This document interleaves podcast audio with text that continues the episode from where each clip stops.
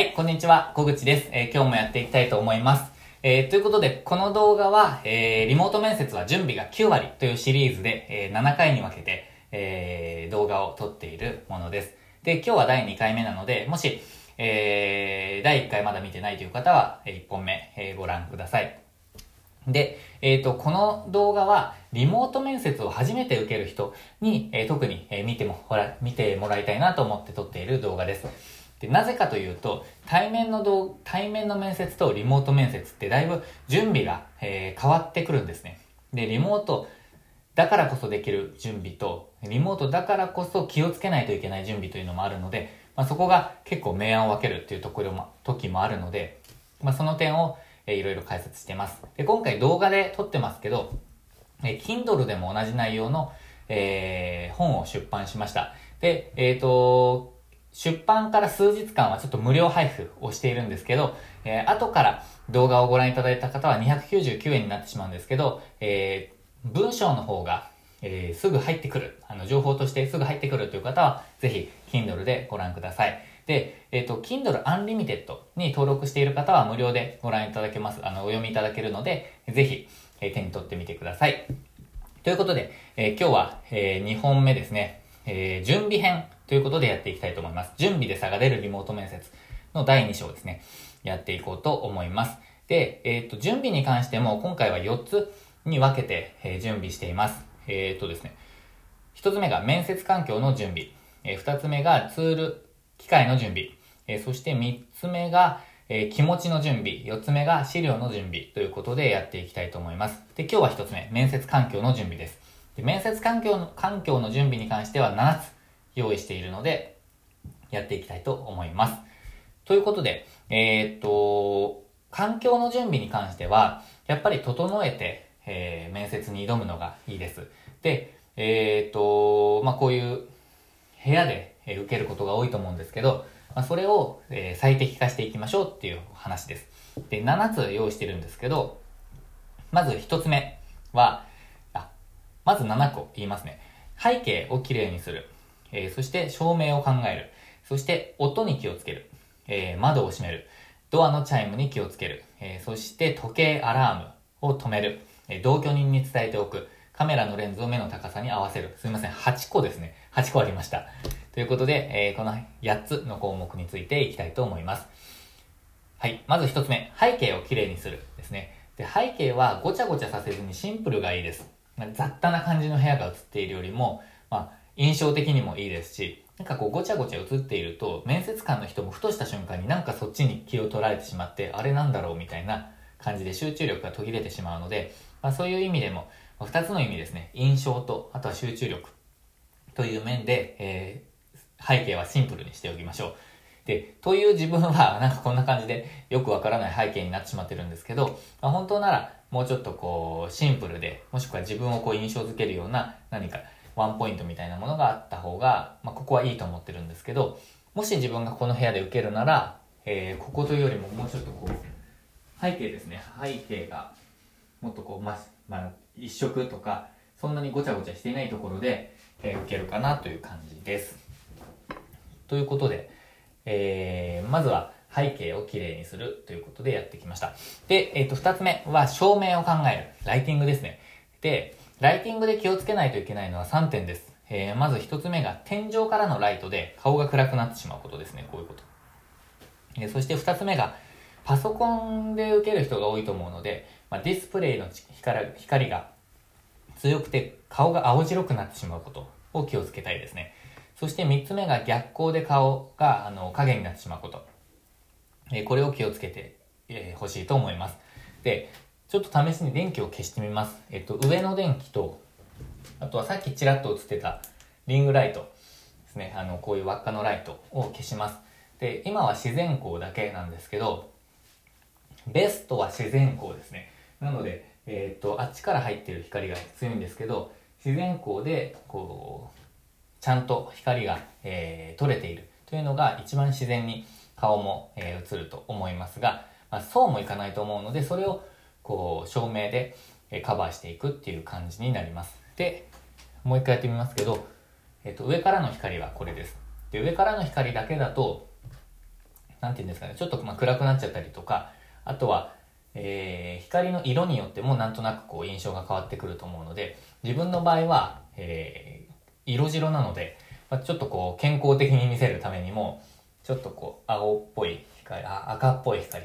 をこう入れて、えー、なんとなくこう、なんでしょうか、青白くない感じにしています。ということで、そういうことも、えー、後で、明日以降の動画でこうテスト接続っていうのもやっていこうと思い思いますので、えー、それで、まあ、どういう映りかっていうのをチェックしていきましょう。まあ、これはライトと、あとはこうカメラの性能によっても変わってくると思うので、実際にやるのがベストです。でちなみにさっきの映ったリングライト、ここにある、えー、メガネに映ってるリングライトは、1000円の LED タイプでした。で、これは、えー、なんて言うんですかね、あの、すごく安いですし、えー、USB につけるタイプなので、パソコンにそのままつなげて、えー、非常に重宝してます。ので、まあ、えー、面接以外にも使う機会っていろいろリモート会議だったりとか、まあ、友達と話したりとか、いろいろ使う機会あると思うので、この際、えー、この、えー、機会に買っておくのもいいと思います。えー、二つ目、長くなりましたけど、二つ目、サクッといきます。え、音に気をつける。で、音は、音自体にも気をつけたいんですけど、音による集中力の低下とか途切れてしまうっていうのを気をつけたいところですよね。なので、まあ、音が、えー、出ないように、こういろんなことをこう気をつけていくっていう風な感じなんですけど、